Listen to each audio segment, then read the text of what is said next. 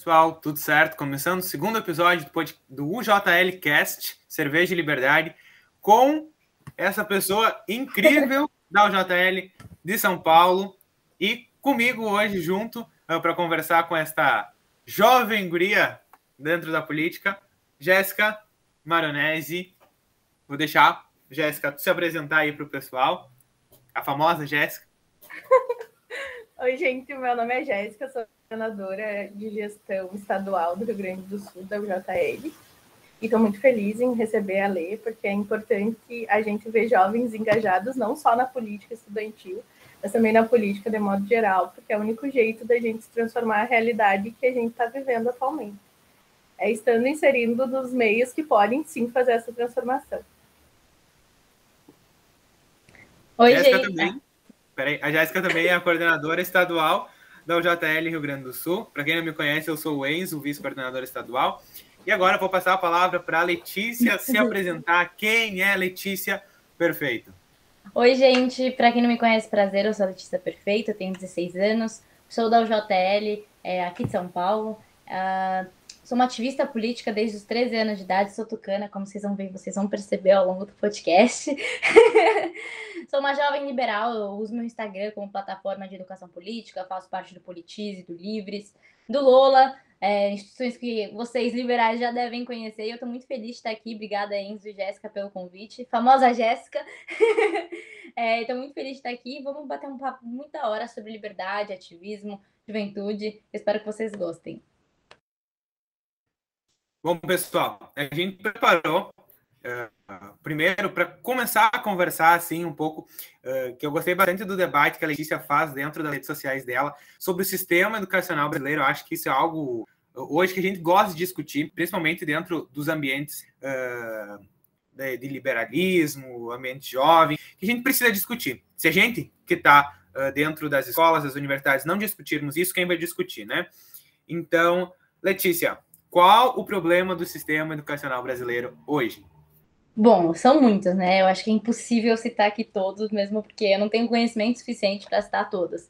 Mas a minha crítica de sempre que você falou é a BNCC e o sistema é, de vestibular que a gente tem hoje, né? Ele é totalmente padronizado e ele é pouco flexível. É, e aí, muito a ver com a nossa liberdade, ele coloca o caixinha, ele, ele tenta colocar o aluno numa caixinha. Isso, assim, é suprimindo e desvalorizando a individualidade de cada aluno. Então é o seguinte, olha, você precisa tirar no mínimo 7 na prova. Tirou menos, você é um bosta, você vai ser um fracassado pro resto da sua vida. Tirou mais, parabéns. Como se a nota definisse quem a gente é. Claro, isso tem mudado, eu acho que a percepção dos próprios pais tem mudado muito ao longo do tempo, mas ainda assim a gente tem essa nota que define para onde a gente vai e o que a gente faz. Então, ah, você tirou tanto, beleza, seja feliz, siga a sua vida. Você não tirou, não, você vai ter que refazer. E isso, assim, é, desconsidera totalmente quem a gente é como, meu, ser humano, como pessoa. É, mesmo porque uma nota literalmente não define nada. Existem diversos tipos de inteligência, e ao meu ver, esse é o principal é, problema. É, o sistema educacional, e aí também puxando o sistema educacional e o próprio vestibular, que tem tudo a ver, ele é pouco flexível e muito padronizado. Só que a gente não é igual. E não tem como querer colocar todo mundo numa caixinha, porque isso é impossível. Né? A gente, nós, todos nós somos indivíduos diferentes, e aí a gente tenta, a gente vai ele vai, o, sistema vai tentando nos moldar e a gente perde a nossa individualidade. Então, assim, num geral, ao meu ver, esse é o maior problema. Tu acha que o sistema do vestibular ele vai dividir a população? Ou tu acha que, tipo, atualmente ele não auxilia em nada mesmo? Olha, ele auxilia porque você pensa, se você for pensar numa questão meritocrática, sem considerar o contexto das pessoas, de onde elas vieram, enfim, desconsiderando literalmente tudo, ele é uma régua. Mas ele segrega ainda mais, né? Quando a gente for pensar assim, é, quando a gente pensa, meu, é, não é quanto que você caminhou, não é tipo aonde você chegou, e sim quanto você caminhou, sabe? Um, um aluno que sai da escola, vamos lá, Tabata Amaral, saiu da escola pública e foi para Harvard. Gente, como, sabe assim, olha quanto que essa mulher ela batalhou. E aí, se você pegar uma pessoa aqui em São Paulo, por exemplo, a gente tem um dos colégios de elite, Bandeirantes. A pessoa sai do Bandeirantes e vai para a USP. Meu, você não fez mais que a sua, a sua obrigação, né? Você foi treinado a vida inteira para isso. Então, assim, é muito diferente é, de onde você sai, o próprio contexto e como você se adapta ao sistema educacional. Muitas, muitas pessoas não se adaptam ao sistema de prova, ao sistema de testes, e mesmo assim são pessoas muito fodas e que vão, meus, crescer muito e, enfim, conquistar várias coisas na vida que vão além de uma prova. E o Enem? Quais tu, os teus pontos principais, assim, que tu olha e diz assim, bah, isso aqui é, é o caos dentro do Enem, ou isso aqui não, isso aqui é a melhor coisa do mundo, o Enem ajuda todo mundo, não tem, não deixa ninguém na mão, ou o que, que, que tu acha, no teu ponto de vista? É, o Enem é o maior problema que a gente tem hoje em dia. Claro, né? O Enem é um reflexo do nosso sistema educacional. Então, se a gente for pegar, o sistema educacional literalmente prepara, ou pre precisaria preparar para o Enem, mas o Enem não é prova, o Enem é teste de resistência. Você passa cinco, seis horas fazendo uma prova, é totalmente interpretativa. E aí chega na metade da prova, você já não aguenta mais, porque você tá lendo, seu cérebro já tá tipo, meu Deus do céu, eu não aguento mais fazer essa prova, porque eu não tô entendendo mais nada, que não sei quanto é que lá. Porque assim, não é não é objetivo, é totalmente subjetivo. Isso é bom para quem não, não estuda o conteúdo em si, mas é teste de resistência. Você fica lá horas seguidas sentado numa carteira. Aquela coisa de 150 anos, tipo, que tinha lá 150 anos, sentado numa carteira, olhando para frente, fazendo a sua prova e pronto. Né? Então, assim, o Enem, de novo, é, é bom para quem avalia, né? Porque fez X pontuação, passou, pronto. É, você joga numa máquina e acabou. Você não precisa avaliar o, o estudante é, como um indivíduo, né? E sim como uma nota. É, só que isso gera muitos problemas, muitos. É, o primeiro de todos é que, de novo, a nossa individualidade ela é desconsiderada, ela é jogada no lixo. Ela, foda-se, não, não, você, tem é uma nota, acabou. E os jovens que muitas das vezes não gostam de estudar, assim, eu vou dar um meu exemplo. Eu quero seguir na política. Eu já faço estágio, eu sou atuante na UJL, na juventude partidária. E aí eu tenho que estudar química, física e biologia para passar no vestibular.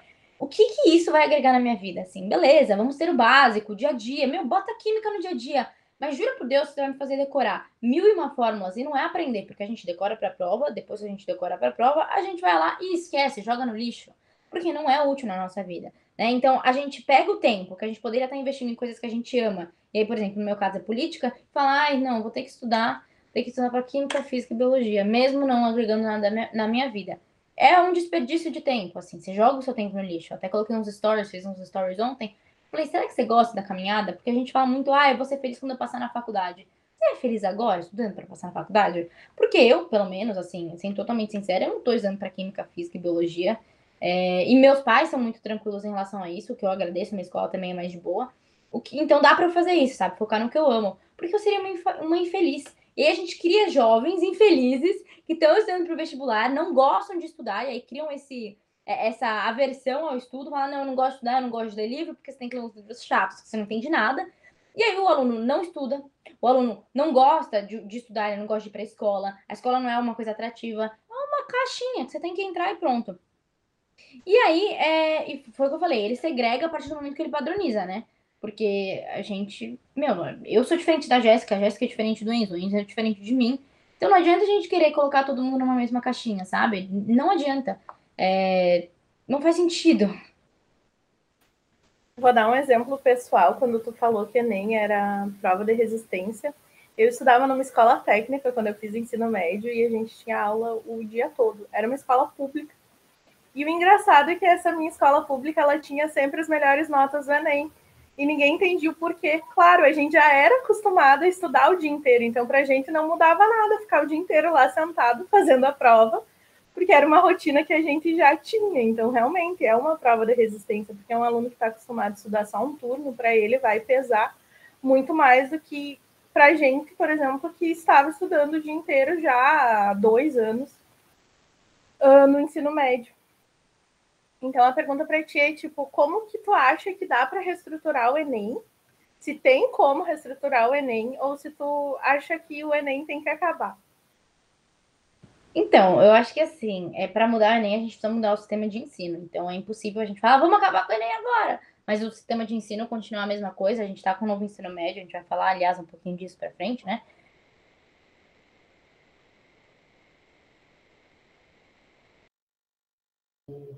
Acho que a Letícia travou. E Deu, voltei? Voltei? Onde eu parei? Gravado. Bom, vou falar aqui do Enem. Mas eu, é, assim, para a gente mudar o Enem, a gente precisa mudar o sistema de ensino por inteiro. Não adianta falar, vamos acabar com o Enem, sendo que o jovem está sendo preparado para fazer o Enem. pela vida inteira, assim, desde os 10 anos de idade, até antes. É... E assim, os jovens, de novo, são treinados para isso, então a gente tem que pensar numa reestruturação completa. A gente está com o novo ensino médio, só que o novo ensino médio, a gente vai falar um pouquinho para frente, ele não está tão bem estruturado assim, ele está caminhando, assim, baby steps, sabe? Tipo, um passinho de cada vez. Mas a gente precisa mudar o sistema inteiro. E eu, de verdade, assim, você vai falar, como? Cara, a gente, eu tenho várias ideias, eu acho que a gente tem que implementar educação política, educação financeira, a gente tem que, meu, colocar esses itinerários formativos melhor, a incentivar a autonomia do aluno desde pequenininho, o que, que você quer fazer, né? É, o que, que você quer da sua vida, é experimentar coisas diferentes, a sair um pouco do ambiente da escola, mas é um sistema muito complexo, né? Então, assim, é, quando alguém vai falar, nossa, isso aqui é um sistema que eu elaborei, isso demora anos, né? São anos é, de pessoas muito capacitadas que realmente desenvolvem políticas públicas é, baseadas em evidências para chegar com uma coisa nova, né? Então, eu realmente não sei. Eu sei que a gente precisa de um sistema mais holístico, é, né, diferenciado, que avalie mais competências do que além, uma, do que além de uma prova, né? É, por exemplo, eu não sei se vocês conhecem o sistema dos Estados Unidos, mas ele é bem holístico. Então, você tem o SAT, que é como se fosse o Enem, mas só cai matemática e inglês. Aí você tem, para aluno internacional, o teste de proficiência em inglês. O outro é o Personal Statement, que é o seguinte, você vai escrever uma redação sobre qualquer coisa, assim, normalmente é para você tentar contar um pouquinho mais de você, da sua experiência, sabe, tipo, seu background, quem que é você? Quem que é a Jéssica? Quem que é o Enzo? Quem que é o João? Quem que é a Maria? E tentar contar um pouquinho mais disso. Aí tem as, as short é, essays, né, que normalmente aí depende da faculdade, mas é para você contar mais sobre você, assim, quem é você, o que que falta, pra gente tentar realmente entender quem que é o estudante. Além disso, tem todas as notas do, desde o ensino médio, assim, desde o nono ano, né? Que lá começa antes. Também tem é, carta de recomendação de professor. Tem muita coisa. Ele é muito holístico. Porque às vezes você não é tão bom em prova. Ah, e também tem as extracurriculares, esqueci de falar isso. Então, meu, você não é muito bom, mas você é um, meu, um atleta muito bom, não sei o quê. Eles valorizam isso lá. Ou, nossa, você curte muito política e você tá muito engajada. A gente vai te valorizar, a gente quer você. Então, não é só uma nota que vai fazer você passar ou na faculdade. Claro, o sistema de lá não é perfeito, mas mil vezes melhor do que daqui.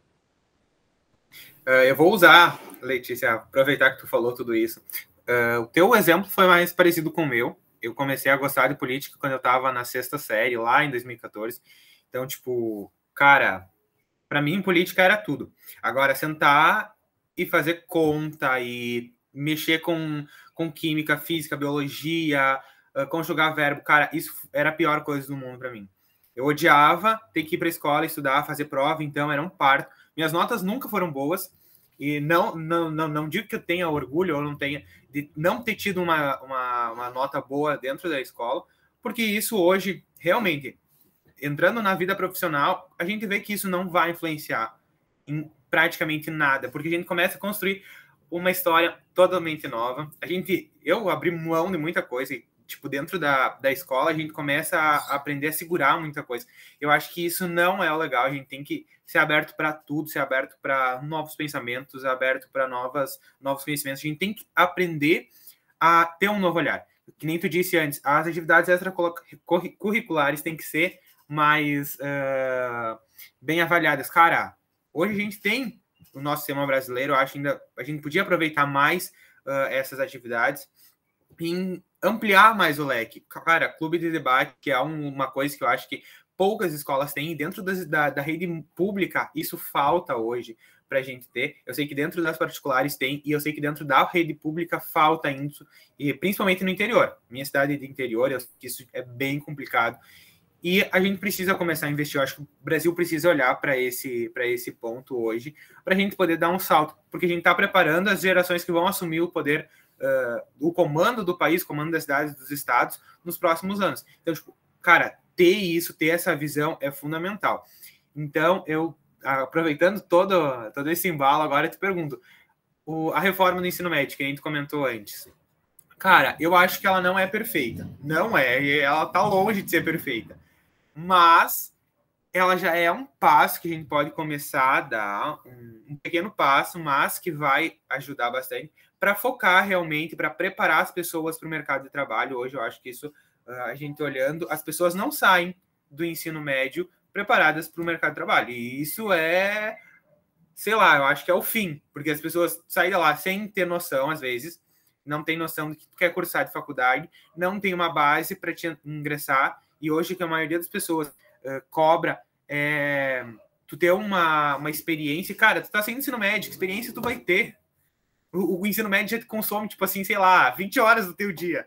Então, como é que tu vai ter experiência além disso? Então, na tua visão, o que, que a gente pode mudar hoje? O que, que essa reforma do ensino médio traz para a gente aprender e que a gente pode buscar em futuras reformas? Então, é, de novo, a reforma do ensino médio é um grande passo, porque a educação brasileira é um lixo, então, assim, qualquer coisa é, é lucro, né? O que vier é lucro, a gente está bem nessa situação. Então, claro, ela já é um grande passo, mas ela não está sendo implementada de maneira correta e de uma maneira eficiente. Eu estava conversando com vários professores meus e uma assessora lá do gabinete que eu trabalho, de uma vereadora aqui de São Paulo, que manja muito de educação. Eu falei, qual que é a sua opinião? A reforma é boa, a teoria é linda. Cinco itinerários formativos, as eletivas, projeto de vida, educação financeira e não sei o que, não sei o que lá. Mas os professores não estão sendo instruídos. A maior parte das escolas públicas e privadas estão com dois itinerários formativos. Como você vai trabalhar em cima de dois itinerários formativos? Isso não dá, você precisa dos cinco. E aí tem uma implementação, eu não sei até que ano que eles vão implementar, mas assim, é, você vai logo, você tem que ir logo, né? Não adianta implementar dois agora, e depois um aluno que é, só tem essas duas opções, ele quer mais uma, só que não tem no ano dele. O que, que você vai fazer, né? Então, assim, é, tem, tinha, eu, eu vejo, assim, é, que não... É linda a teoria, mas não está sendo implementada de maneira correta. Os professores, as escolas, os, DREs, que são, é, tipo, regionais, assim, de educação, é, não foram instruídos de maneira correta. Então tá uma bagunça, assim, é, Os professores falam, não, beleza, a gente tem que fazer isso, cortaram a aula de não sei o que, não sei o que lá, mas a gente não sabe como que a gente vai colocar, como que a gente divide esse conteúdo. Agora tem menos aula de biologia, como que eu vou fazer? O que, que eu corto do conteúdo? Não foi instruído. Então isso complica muito a vida dos professores, porque, de novo, os nossos professores também são ruins, no geral, né? A formação pedagógica deles é ruim é, muito teórica, pouco prática. E aí você, o professor que já está ali, é, é, já é meio. É, já está numa situação ruim, principalmente nas, escola, nas escolas públicas depois da pandemia, ele chega e tem que fazer isso, só que ele não sabe. Então, ele, os professores precisam ser instruídos, eles não estão sendo instruídos. Então, isso complica muito a defender essa reforma do ensino médio, né? Eu acho que tem que ter, mas ela precisa ser, meu, vamos, vamos fiscalizar, né? Vamos implementar direito tu falou da, da formação dos professores, e daí já puxando a nossa próxima pergunta, é, tu acha que o Brasil ele deve focar mais na educação básica ou no ensino superior? Então, é, ambos, né? Só que numa questão de pirâmide. A pirâmide que a gente tem hoje, ela é ao contrário. Você investe pouco na educação, pouco. É, a, a gente, o Brasil investe 6% do PIB na educação, o que é superior à maior parte dos países já desenvolvidos. Então, assim, o dinheiro não está sendo bem usado, assim, já ter, tem dinheiro, mas é, não está sendo Dinheiro não falta, né? Falta a falta. gestão. Falta gestão, exatamente. Então, assim, o que a gente tem hoje no Brasil é uma pirâmide assim, né? Então, a gente tem é, muito mais investimento para educação é, superior e pouco investimento para educação privada. O que acontece? É, os alunos da educação, educação privada não, desculpa, da educação básica, básica é até a terceira do médio. Então, assim, você vai, você tem esses alunos que não passam pra, institui nas instituições públicas. Aliás, a maior parte dos alunos que são de escola privada não passam nas instituições públicas. Então, assim, aqui, aqui em São Paulo, a gente tem a USP. Nossa, só gente muito inteligente. Só gente de escola, assim, que, meu, totalmente preparatória passa, porque é muito difícil. E aí você tem, você fala, ah, pro aluno ali que tá é, na escola pública, passe na USP, porque ele não vai ter, muitas vezes, ele, ele não vai ter grana para pagar uma instituição privada ou de escolas privadas também, né? Porque é, se você for pegar um curso, sei lá, de medicina, meu, 8, 9, 10 mil reais uma mensalidade. De direito economia, os cursos bons de faculdades boas é 3, 4, 5 mil reais.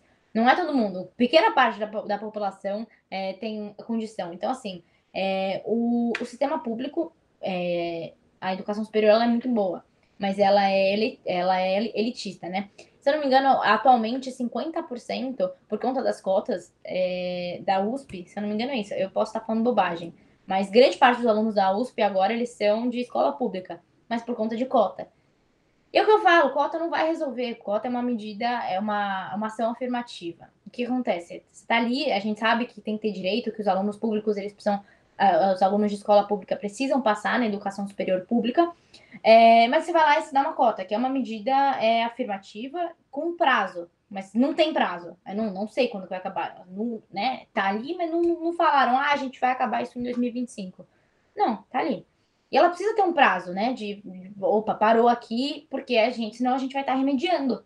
E é até o que eu falo, tem uma teoria da árvore, né? Não adianta a gente ficar a, é, podando o galho podre é, ao invés de investir na raiz. Investir na raiz é trocar, é virar a pirâmide. Deixar mais é, recursos para educação básica e menos para educação superior. Ah, então a gente vai acabar com uma das melhores faculdades? Okay? Não, a gente pode cobrar a mensalidade de quem pode pagar. Isso é uma medida muito polêmica, o Daniel José fala muito sobre isso, mas é real, isso é uma medida liberal também, né? Que todo mundo fala, ah, que não é, que não sei o que, não sei o que lá.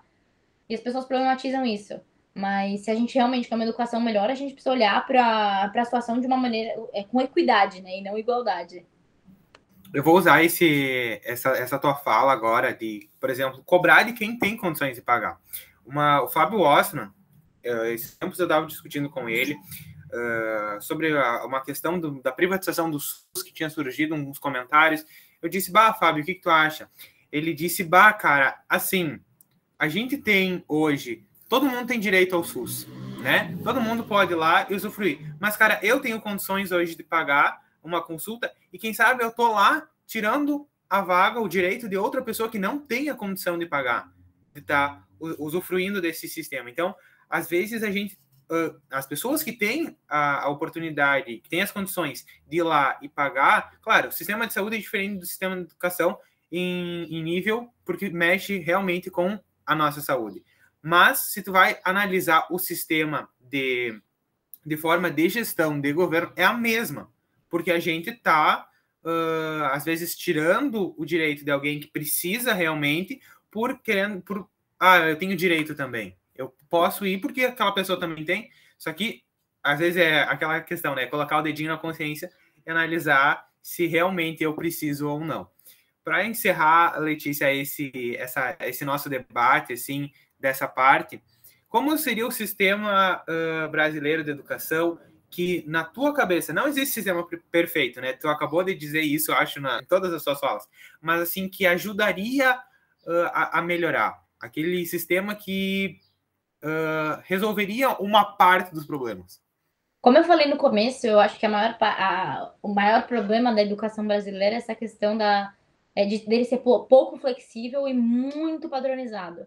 Então, foi o que eu falei, a gente precisa despadronizar, a gente precisa começar a individualizar a educação. A saúde é individualizada, o plano de saúde é individualizado, o plano de vida é individualizado, tudo é individualizado, menos o vestibular que é uma das partes mais. É um, é, se, eu, se, eu, for assim, se eu for fazer um, um, top 10, assim, top 5 vestibular tá ali, é uma das fases, uma parte muito importante da vida de qualquer é, pessoa.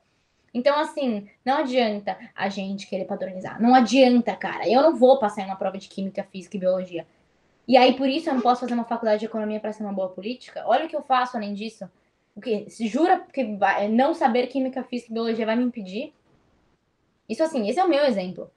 A gente tem mil e uma situações diferentes, então não adianta a gente querer colocar numa caixinha porque as pessoas são diferentes.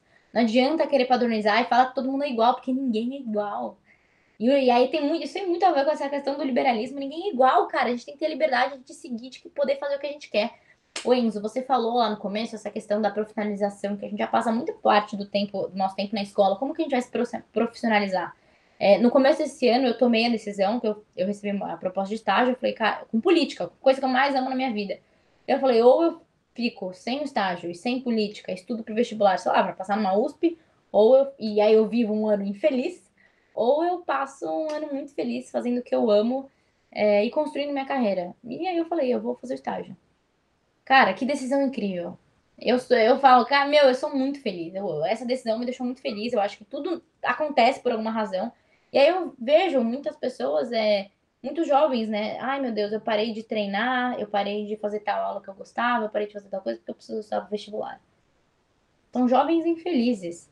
Então a gente precisa cultuar essa, né? Uma cultura de, meu Deus, você não precisa saber de tudo isso. Eu acho que a partir do momento que a gente começar a entender que essa ideia de meritocracia, a meritocracia que a gente tem hoje não é meritocrática, a gente vai conseguir entender que antes da prova, antes da nota, a gente precisa de um indivíduo feliz, que siga o que, go que faça o que gosta, né? Óbvio, pensando assim numa esfera do, de ensino médio, né? De jovens que já têm a liberdade de pensamento para conseguir fazer e seguir mais ou menos a linha que eles querem pro resto da vida. O sistema, ele precisa ser focado nisso. De querer potencializar as, a, as, os pontos fortes, as qualidades de cada estudante de maneira individual. E não querer forçar todo mundo a fazer a mesma coisa o sistema precisa ser individualizado. Ele, o sistema, principalmente se a gente for pegar no vestibular, ele precisa ser, de novo, individualizado e holístico. A gente precisa de mais de uma forma de avaliação. Existem mil e um tipos de educação, de, de inteligência. Por que, que a gente está focando só em um? Né? Então, existem, existe muita coisa, né? Assim, o sistema ele é muito, muito complexo, mas foi o que eu falei. A principal coisa é deixar uma coisa mais individualizada, não padronizada e holística. E o sistema ele também ele te oprime de um jeito que depois que tu vai fazer o vestibular, que tu vê que a tua nota não é suficiente, para ti não ficar parado, tu às vezes coloca em outro curso, que não é o curso que tu queira.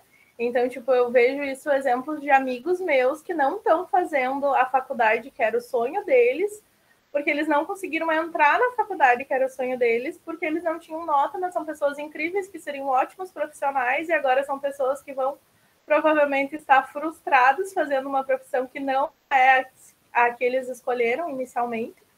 Então, Exato. eu acredito que se tivesse outra forma de avaliação, também ajudaria essas pessoas a conseguirem correr atrás do sonho delas até na graduação. Exato. E sem contar a parte de que, tipo assim, tem 17 anos, você precisa decidir o que você quer pro resto da vida. Eu até falo, eu sou uma pessoa muito privilegiada, acredito que vocês dois também, porque eu já sei o que eu quero fazer pro resto da minha vida. Eu sei qual é a minha paixão, qual é o meu propósito, por que, que eu tô aqui.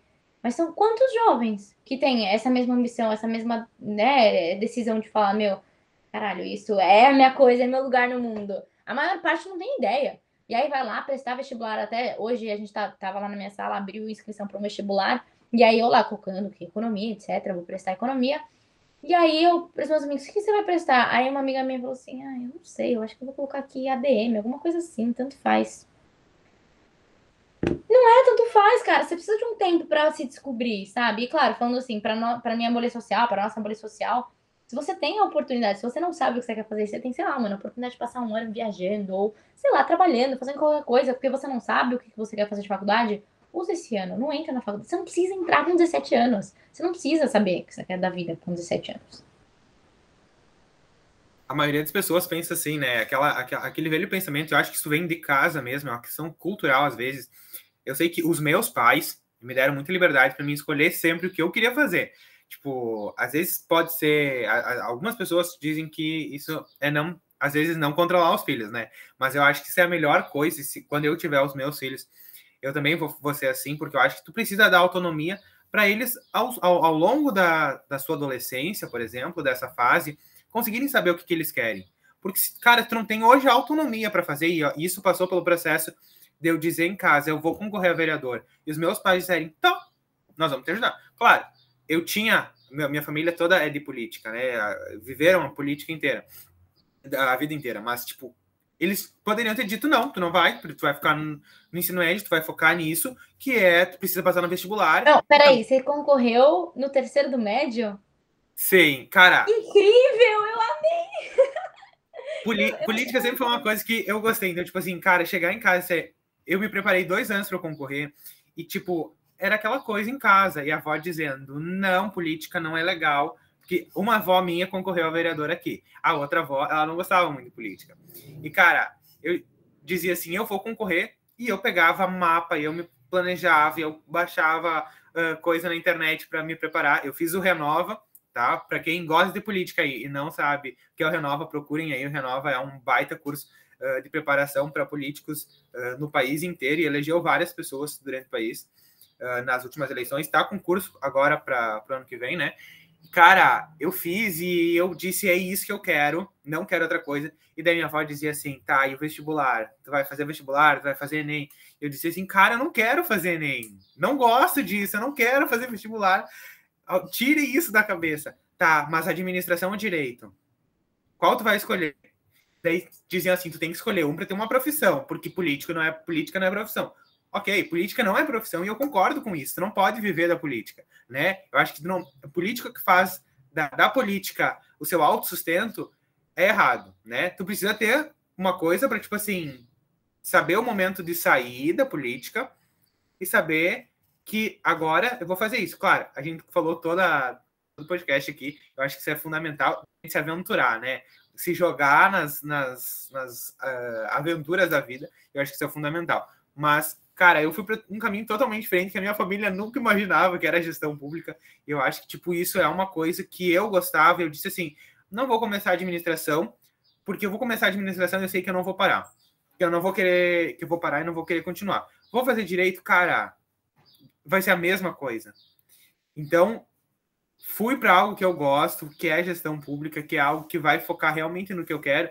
E eu, e eu vou dar um conselho aqui para quem está ouvindo o podcast. Cara, eu acho que é o conselho que a Letícia também vai dar. Sigam o que vocês querem fazer. Não pensem que vocês têm que fazer algo uh, pensando no que os outros uh, querem, no que os outros vão pensar. Cara, a vida passa muito rápido. Claro, a gente é muito jovem ainda, então, tipo assim, a gente não vai decidir. Dá pra fazer muita coisa. E eu acho que o que o Enzo falou é exatamente isso. Cara, no final do dia, quando você deitar no travesseiro, o importante é você estar feliz. Claro, você precisa ter uma consciência de, tipo, ah, eu preciso me sustentar e etc. Mas isso depende da dinâmica familiar de cada um, né? E eu tenho, é, Enzo, total. Eu primeiro amei que você concorreu no terceiro médio, assim, achei genial, cara, adorei.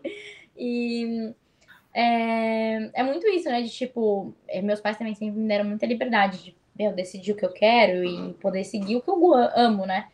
E meus avós também ficam, ah, mas e o vestibular? Ah, é política. E eu acho que também isso é um baque para todo mundo que gosta de política, né? No começo a família fica tipo, ah, mas política, não sei o quê, porque política só tem corrupto. E aí você vai entrar na corrupção. É, é muito isso, né? Essa visão geral. Criei com tanto, criei com tanto carinho, agora vai pra política, né? É, exato. O que, que eu fiz de errado? então, é uma, é uma, acho assim, é uma dificuldade, mas cara, se você amar, assim, independentemente do que você for fazer, eu acho que é lutar pelo que você ama. E gostar da caminhada, né? Porque não adianta só falar, ah, eu quero ser um médico, mas peraí, você vai ter que estudar uma década, mais de uma década, e vai estar sempre estudando para ser médico ou para ser político. Então, é ser feliz. No final do dia, é isso que importa.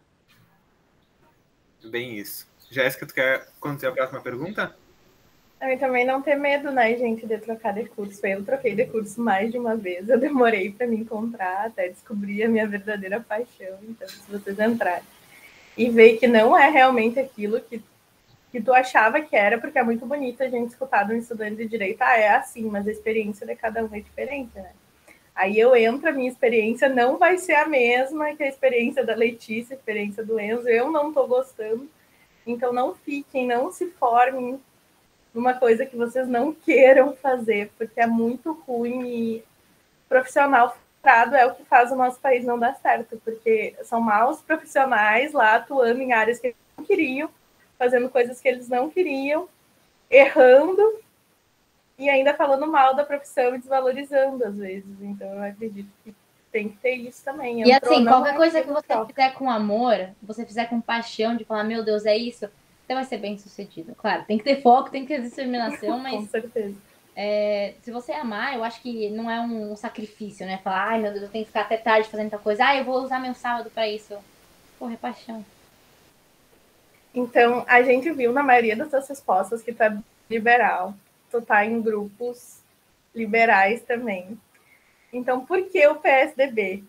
Por que, que o PSDB ele te dá essa autonomia liberal? Por que esse partido? Porque se tu for ver toda a história do partido, ele não é considerado um partido liberal. Então, por que Vamos o PSDB? É, eu acho que realmente essa é uma, a maior pergunta assim, que eu recebo de todo mundo. Tipo, como assim está no PSDB? Não entendi, se é liberal, não sei o quê, como assim? É, e são muitas razões. É, ano passado, quando ano passado eu falei, ah, eu acho que eu vou me filiar a um partido político. Comecei a estudar e comecei a, né, a fuçar, a entrar no meio. E uma coisa, uma, né? Uma das muitas coisas que me atraiu muito no PSDB foi a questão da história do partido. É, FHC, Mário Covas, Franco Montoro. Gente, isso, meu, a história do. Meu Deus, meu Deus, meu Deus. Então, assim, é, o PSDB sempre lutou pela democracia. Aliás, ele nasceu na, no pleito para a democracia, na Constituinte de 88, e ele nunca se rendeu aos extremismos. E essa é a coisa que mais me atrai no PSDB. Além, enfim, né, do plano real a vacina. O PSDB salvou o Brasil duas vezes, gente. Plano real com o FHC tirou do bolso, ó, era o real, tô esperando o Dória tirar a vacina.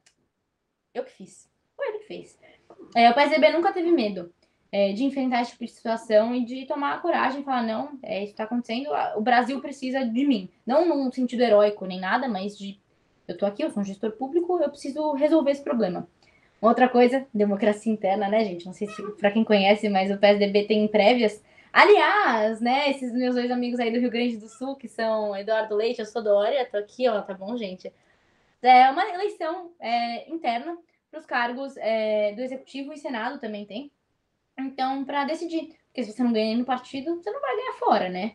É, então a gente tem quatro candidatos, né? O Eduardo Leite, o Dória, que vai ganhar, é, o Tássio e o Arthur Vigílio, se não me engano é isso. O, os dois principais, o Eduardo Leite, é, são o Eduardo Leite e o, e o Dória. Então, assim, é, a gente sempre teve a democracia interna. O voto do filiado importa. Eu, Leti, eu não vou poder votar porque eu me filiei pouco depois é, do prazo acabar, que você tem que se filiar seis meses antes mas você importa. Eu quero saber a sua opinião. O partido é uma democracia. Quando o partido foi decidir o logo, quando o partido foi decidir o nome, lá em 88, antes de se antes de protocolar, de mandar para o TSE o pedido, foi assim que funcionou. Desde sempre. O PSDB é democrático por si só. E aí foi o que eu falei sobre a questão da, de lutar pela democracia e nunca se render aos extremismos. O PSDB é um partido equilibrado. Eu não tô falando equilibrado sem em cima do muro, não, tá, gente? A presidente, se, eu, foi, se não me engano, foi a Ieda que falou é, no último sábado, no evento foi o seguinte, foi mais ou menos assim. Ficam falando que o PSDB é um partido que fica em cima do muro. A gente sobe no muro mesmo, pra gente poder enxergar todas as possibilidades e aí tomar uma decisão. E, pra, e isso me impactou muito, porque, caralho, o PSDB sempre foi isso. Porque sem falar, ah, o PSDB que fica dialogando com esquerda, fica dialogando com direita, porque fica fazendo tal e não sei o quê. Uma hora apoia uma, uma ideia de direita, uma hora apoia a ideia de esquerda. Como assim? Não dá para ser assim. De novo, as pessoas tentam colocar em caixinhas, né? Desde que a gente aprende desde pequeno.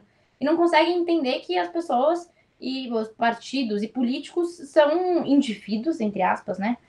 É, podem tomar decisões diferentes. O PSDB é um partido equilibrado a partir do momento que ele, primeiro, consegue. Ele é democrático porque ele consegue ouvir ambos os lados. Ele senta na mesa e fala: beleza, qual que é a melhor ideia para o país? O que, que o país está precisando? Não ligo se é de esquerda, não ligo se é de, esquerda, de direita.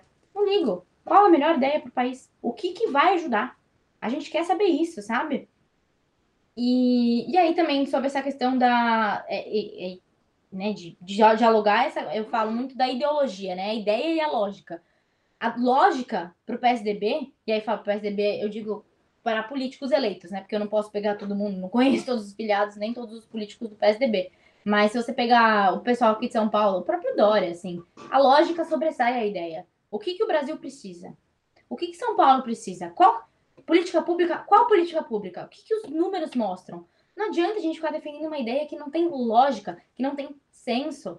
O Eduardo Leite também fala muito isso. Ah, se for para combater corrupção, não sei o que, eu sou de direita.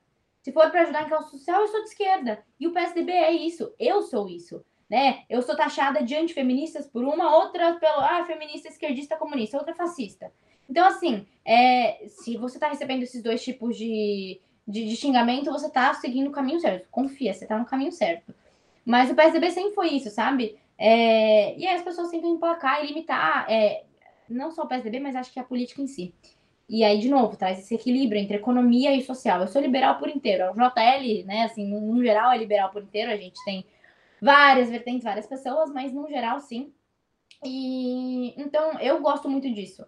Além de que a gente é equilibrado para fazer política. De novo, a gente ouve ambos os, ambos os lados, né? Quando eu falo ambos os lados, eu tento, tô colocando uma polarização, mas a gente ouve as pessoas, a gente quer dialogar, a gente quer saber o que é o melhor para o Brasil, sabe?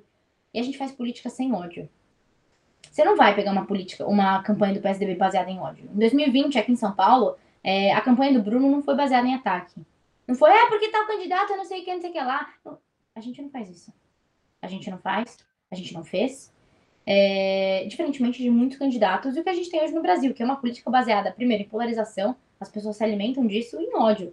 De começar, começar a meter o louco, que é isso que dá mídia no final. Mas quem ganha no final é o PSDB aqui em São Paulo. Então a gente está fazendo alguma coisa certa, né? É, e esse não é o estilo de política do PSDB. Bruno Covas falava: é, é, é possível fazer política sem ódio, fazer política falando a verdade. Então, isso de verdade é a coisa que assim mais falei, nossa, tipo, meu, que partidão, assim, sabe? E além disso, que a gente até tava batendo um papo antes de começar a gravar o podcast, o PSDB ele é muito inclusivo, né? Ele tenta puxar muito jovem, mulher, dá muito espaço. Você quer trabalhar lá no PSDB? Meu, se você é um jovem, quer trabalhar, aliás, primeiro me, me chamem, né? Se você quiser se virar o PSDB lá, arroba Perfeito. É... é muito inclusivo, eles querem. O Dória puxa muito jovem, puxa muito, muita mulher. É, eles criaram a subsecretaria da juventude aqui no estado de São Paulo. Os meninos lá da subsecretaria estão fazendo um trabalho genial. Então, assim, é, sempre, foi dar, sempre me deram muito espaço. E outra coisa que eu acho importante falar também é que é um espaço seguro para mulheres, no geral, né? Pelo que eu vejo, pelo que eu sinto. A política já é um ambiente muito hostil e eu nunca me senti insegura. E várias, em várias bo outras bolhas, assim, políticas, você se sente insegura por ser mulher. Não por si, mas numa questão de assédio, etc. E nunca, nunca me senti assim. Então, algumas das razões. Eu poderia aqui ficar umas três horas. Eu vou falar, porque eu acho que é o mesmo. O caso da Letícia é o mesmo que às vezes o meu, assim, quando as pessoas me perguntam o porquê MDB, né? Tipo, cara, não tem nada a ver. Tu deveria estar no Partido Novo, e eu escuto isso de muitas pessoas. Quando eu saí do PSDB. Eu quando, eu saí, quando eu saí do PSDB, as pessoas me paravam na rua e diziam assim: Tu vai para o Partido Novo, né? E daí eu olhava assim e dizia: Bah, eu tô no interior do estado. Nem sabia que tinha essa abrangência. Eu disse não, né? Porque toda uma, uma questão.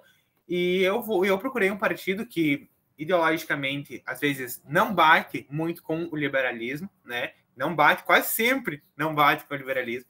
Uh, e o PSDB nasceu praticamente dentro do, do MDB. Eu acho que isso é, é uma coisa histórica, eu acho legal a gente trazer, porque, tipo, mostra que dentro de um partido uh, que nasceu da, uh, do povo, que foi o MDB, que era um movimento ali que entrou, teve uma, uma ala que também não se sentia representada e que buscou uma representação, não foi ouvida por, pelo, pelo MDB e procurou um, construir um partido que pudesse representar aquela parte deles.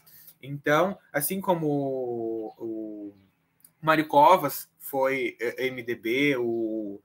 Um, FHC, é, Montoro. Muita gente foi MDB e depois saiu e entrou no Sim, PSDB. O PSDB surgiu do MDB.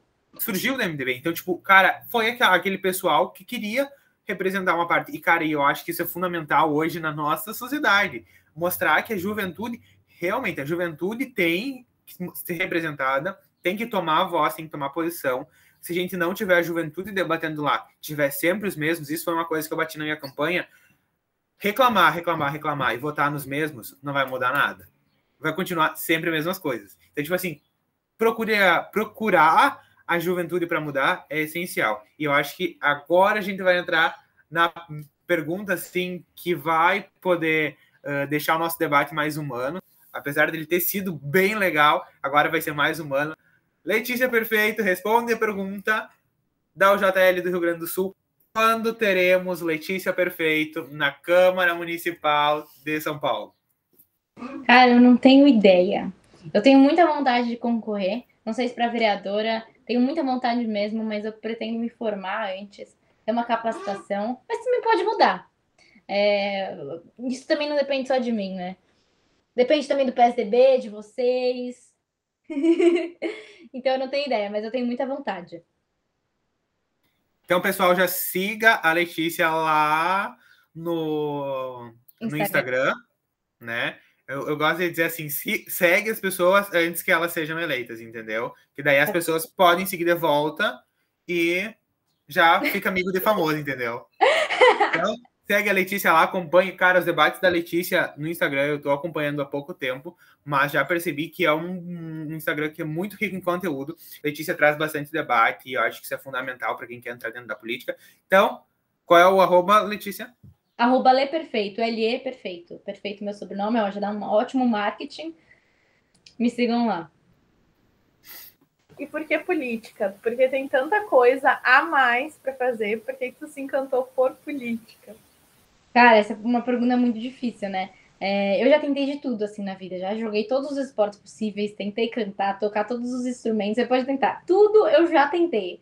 E eu acho que nunca eu, eu meu, foi uma coisa que, sabe, meu, brilho no olho, assim, que te dá tesão de fazer, você fala, meu, eu vou acordar, meu, por mim ficaria o dia inteiro, todos os dias fazendo isso. É, e a política, assim, ela é a maneira mais efetiva de mudar a realidade das pessoas, né? É, eu acredito muito na educação. De novo, também por ser uma liberal, eu acredito que as pessoas têm que ter liberdade para seguir o que elas quiserem. Elas podem ser o que elas quiserem ser. E a educação capacita para isso. Só que tem muita gente que não tem educação. Então, claro, tem toda essa questão de, ai, eu quero mudar o mundo, é, mas me dá, é a política para mim é o meu lugar no mundo, assim, sabe? Eu, eu me sinto a melhor versão da Letícia é, é a Letícia na política.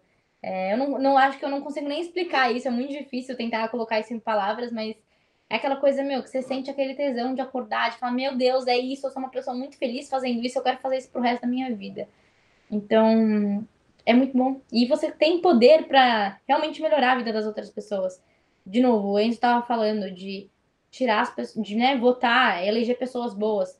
Cara, se você que é bom não se eleger, não, se, não concorrer, se você que é bom não colocar a mão na massa, tá deixando isso para quem não é bom, para quem quer tirar proveito da situação. Então, se você acredita em você, se você quer mudar o mundo, cara, política é a maneira mais efetiva de fazer isso. Quando os bons se calam, os ruins tomam um poder, né? Isso é, eu acho que é fundamental a gente trazer isso e é o que o nosso país vive, né? A gente falou da polarização antes e, cara, a gente está se encaminhando novamente. As pesquisas estão mostrando isso, apesar de, das pesquisas não serem 100% confiáveis. E eu acho que elas não são, às vezes, elas não mostram realmente a, a, massa da grande população, até porque as pesquisas erraram muito em 2018, principalmente aqui no Rio Grande do Sul, elas erraram bastante. Então a gente consegue ter uma visão de que a gente está se encaminhando, às vezes, para um cenário realmente, novamente, como 2018, uma eleição polarizada entre PT e Bolsonaro, entre Lula e Bolsonaro. Eu não quero o Bolsonaro, eu vou votar no Lula. Eu não quero o Lula, eu vou votar no Bolsonaro. Cara, tem outras opções. 2018, se eu não me engano, nós tivemos 18 candidatos à presidência. Cara, 18 candidatos à presidência é muita gente. Então, a gente pode uh, ter, olhar os outros candidatos e, cara, escolher, escolher. Dá para escolher. Isso, às vezes eu brinco né, com as pessoas. Cara, dizer que não tem opção é, é mentir. Não tem um político que vai contentar 100% contigo, isso é fato. Mas aquele que contentar. Só você mesmo. É, só você mesmo. E você não quer concorrer a presidente, então vai então ter que achar pronto. alguém. Então vai ter que achar alguém que 51% bata contigo, pelo menos. Então, uh, eu acho que agora também fazendo uh, uso dessa, dessa questão de que o nosso país está desgastado, a gasolina está cara, a comida está cara, o, o. Fugiu a palavra agora. O, não. não é. é o imposto tá caro, então, tipo, cara, vamos achar uma solução. A gente né? precisa de uma solução urgente. Urgente. Deu certo no passado, eu tava comentando isso com alguém. Tem gente que diz assim: ah, quando o Lula tava, a gente comprava carne, a gente tinha casa, a gente fazia. Cara, vai comparar 10 anos, 20 anos atrás com agora, isso não vai dar certo, né? Então, Lula não vai salvar o país, Bolsonaro não vai salvar. Não a vai gente salvar. já sabe que é o único partido efetivo, assim, que realmente vai salvar o Brasil, que já fez duas vezes e vai fazer de novo, se estiver na presidência, é o PSDB. Então não adianta falar de Lula e Bolsonaro. Eu vou, eu vou dizer que o Michel Temer também, né, salvou, ajudou a salvar o país. Não vou... Ajudou. Meu Deus. Salvou, calma, calma. Ajudou, ajudou. Temer como vice, eu acho que seria bom, assim, vice do PSDB. Ou a Simone Tebet, eu ainda tô decidindo aqui. Mas, Letícia, na tua visão, assim, uh, de alguém que gosta de política, de alguém que vai concorrer, se não que, que a gente sabe que está na vontade, mesmo que ainda te, seja algo que não tem uma, uma data certa, a gente sabe que um dia vai estar tá lá. O Brasil tem jeito. Com certeza. O Brasil tem muito jeito, é, basta a gente querer mudar. E aí, muito essa questão da juventude, gente, a gente precisa se engajar. A juventude tem peso, tem força pra caralho. Olha o que a gente sabe fazer na rede social. Imagina a gente na rua sabe? O que você consegue fazer no seu Instagram, gravar vídeo. Meu Deus, vamos usar todo esse talento, toda essa, é, toda essa força para mudar, né? As pessoas elas falam muito, é, ai, porque o jovem quer revolucionar tudo, quer mudar tudo, o, o pessoal mais velho, né? E não sei o que, não sei o que lá. A juventude tem muita força. Isso é uma coisa que eu admiro pra caralho. A gente tem muita força e muita energia para mudar as coisas. Você não tá contente com uma coisa, você vai lá reclamar. Não, não, a gente tem que fazer isso, a gente tem que fazer aquilo. Uma pessoa que tá mais velha já tá tipo, ai meu Deus, político é corrupto, não adianta nada, não muda nada, é, não vai mudar a minha vida quem eu votar. Ela já, já, já não acredita mais. Os jovens acreditam. E eu falo até, eu falo, meu, eu tenho muito medo de perder essa vontade, sabe? Tipo, de perder é, é, essa esperança. Se a gente não tiver esperança num país melhor, se a gente falar, meu, vai mudar, não vai mudar mesmo. E eu vou dizer agora, aproveitando que a Letícia falou que a juventude ela ajuda a mudar, cara, quem liderou as diretas já foi a juventude. Quem liderou os caras pintados no impeachment Collor foi a juventude. O impeachment da Dilma foi a juventude. Cara, a juventude tem um poder extremo de mudar o nosso país e liderou as principais revoluções que a gente teve na nossa sociedade. Então, cara, nós podemos mudar. Falei muito cara aqui, mas enfim, a gente pode uh, mudar muito o nosso país e a gente tem que aproveitar que a juventude está aí. Até eu comentei ontem quando diziam assim, cara, vocês só pensam em reforma, vocês só pensam em privatizar, em reforma administrativa. O mundo, o mundo está mudando. O mundo está em constante evolução. Se a gente não fizer as reformas que são necessárias, se a gente não mudar, elas não são perfeitas. As reformas vão demorar para chegar em ponto perfeito. A Constituição não é perfeita, o país não é perfeito, a sociedade não é perfeita. Cara, mas essa, essa nossa vontade de mudar e essa nossa vontade de fazer as reformas que hoje são necessárias vão dar esse pingo de esperança que a Letícia falou agora na nas futuras gerações que são os filhos de vocês, os irmãos de vocês, os netos de vocês. Cara, não é só pensar que depois de ti não tem mais ninguém. Depois de ti vai ter mais uma geração, que vai ter mais uma, que vai ter mais uma. Então, acho que é olhar para frente e pensar que o Brasil tem jeito sim, né? E é essa vontade dessa juventude que pode derrubar o governo Bolsonaro e tornar viável a tão famosa terceira via que a gente única via, a primeira via. João Dória. Sabe a tua resposta, né? Mas como tem dois gaúchos aqui, eu vou ter que perguntar para deixar mais claro ainda. Eduardo Leite ou João Dória? João Dória, gente, João Dória. Pela calça apertada. O homem da vacina. Gente, lembrando que é o JL imparcial, nós não temos partido, né? É, mas nós não, estamos mas nós entrevistando. Três, sim. nós estamos entrevistando Letícia, que é afiliada ao PSDB. E é a opinião dela, né? Como todo mundo tem sua opinião, acho que é fundamental todo mundo ter a sua opinião, né? Aliás, Apesar a dos é gaúchos, isso, né? A gente até Apesar... tem vários núcleos de zoeira também, o povo fica, ah, é a Tucana. Qualquer coisa que eu fala no grupo lá é, de PSDB se filiar, eu já apareço. Opa, tudo bem? Apesar de nós aqui no núcleo do Rio Grande do Sul achar que só um gaúcho vai dar jeito nesse país, né? Então é uma opinião interna do núcleo. Não Ai, sei tá porquê. Rumores, rumores, dizem que um gaúcho salvaria o Brasil. É, não foi um gaúcho que salvou das últimas duas vezes, plano real e vacina. tá bom, né, pessoal? Tá bom, tá bom, tá bom. Não vamos entrar discussões e méritos. Mas uh, aproveitando agora esse engate para nós finalizar esse nosso rico debate, que eu acho que foi incrível. Cara, um debate incrível, incrível, incrível. Nosso segundo podcast com essa figura incrível que é a Letícia Perfeito. Quem quer entrar na JL faz o quê, Jéssica? O que a pessoa tem que fazer para entrar na JL? Quem quer entrar na JL se inscreve pela nossa Forms, que a gente vai entrar em contato. Ela geralmente está em todas as bios de todos os Instagrams, tanto estaduais quanto da nacional, que é arroba livre uh, BR. Arroba livre. É, tá certo. E aí é só entrar, se inscrever na Forms e um dos coordenadores estadual vai entrar em contato com a pessoa e vai direcionar para o seu núcleo estadual. Tem várias coisas que a gente está fazendo atualmente, então tem várias linhas que essa pessoa pode ajudar a atuar. A gente tem canal no YouTube, a gente tem podcast. A gente faz política estudantil, porque é uma coisa que todo mundo me pergunta, tá? Já, ele só faz rede social e não faz política estudantil. Aliás, o núcleo do Rio Grande do Sul, gente, é um dos melhores. De verdade, assim, o que mais produz coisa, que tá, tá mais ativo, Juro, assim, parabéns. Publicamente já falei com o Enzo, falei com a Jéssica. Vocês são fodas, assim, de verdade. É um núcleo muito, muito, muito bom. Parabéns. A famosa Jéssica. Muito obrigada. Então, a gente também faz política estudantil na prática. Isso é uma dúvida que o pessoal fica dizendo, ah, mas você só aparece em rede social. E que vocês têm que entender que, ao contrário de outros movimentos estudantis, a JL ela nasceu numa situação de pandemia. Uh, ela foi montada de uma forma totalmente diferente, porque foi um pequeno grupo de liberal que queria fazer política estudantil de verdade e começou a, juntar gente, então a gente não começou igual começou as, as outras pessoas que estão em política estudantil. A nossa formação é diferente, a nossa proposta é diferente, então se vocês não estão felizes com a situação da UBS e da UNI, é vir para o JL, porque a gente também não está feliz, a gente faz política estudantil na prática, agora quando as aulas voltarem presencial, a gente vai estar atuando mais em DA, DCE, CA, Grêmio porque é assim que a gente vai mudar e tirar o pessoal de sempre do, da Uni, porque a gente já viu que não está funcionando, né? Porque se eles ficaram lá todo esse tempo que eles ficaram e a gente ainda não viu o resultado, é porque está na hora de mudar. Então, vamos buscar.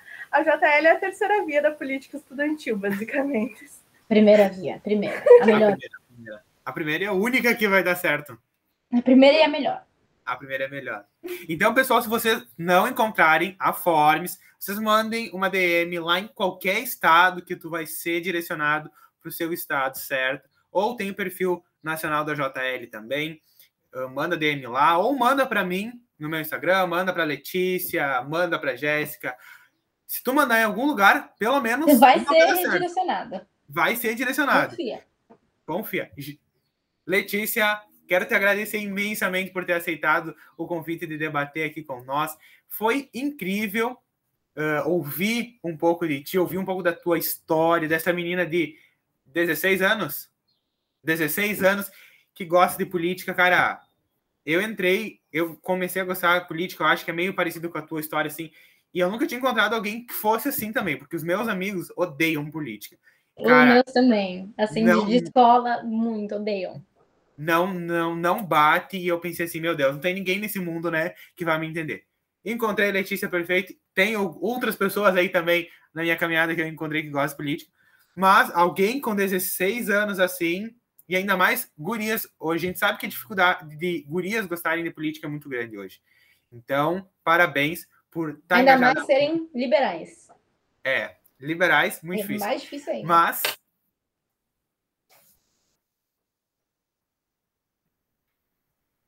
Peraí, travou. Eu voltei.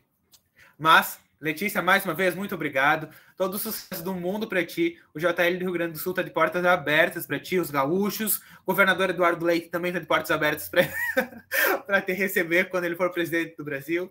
E é isso, né? Mais muito obrigada pelo convite, papo. Foi muito da hora mesmo. Galera, sigam o JL do Rio Grande do Sul, JL Nacional. E podem me chamar mais vezes. Foi bem legal mesmo. E parabéns pelo trabalho. Jéssica, muito obrigado por me ajudar a conduzir o debate com a Letícia aqui. É sempre uma honra estar contigo debatendo aqui, né, essa parceria de, de muito trabalho por trás da JL Rio Grande do Sul, que graças a Deus dá resultado. A gente segue aí e com certeza a gente vai fazer história todo mundo junto. Obrigada, gente. Valeu. Um abraço, povo.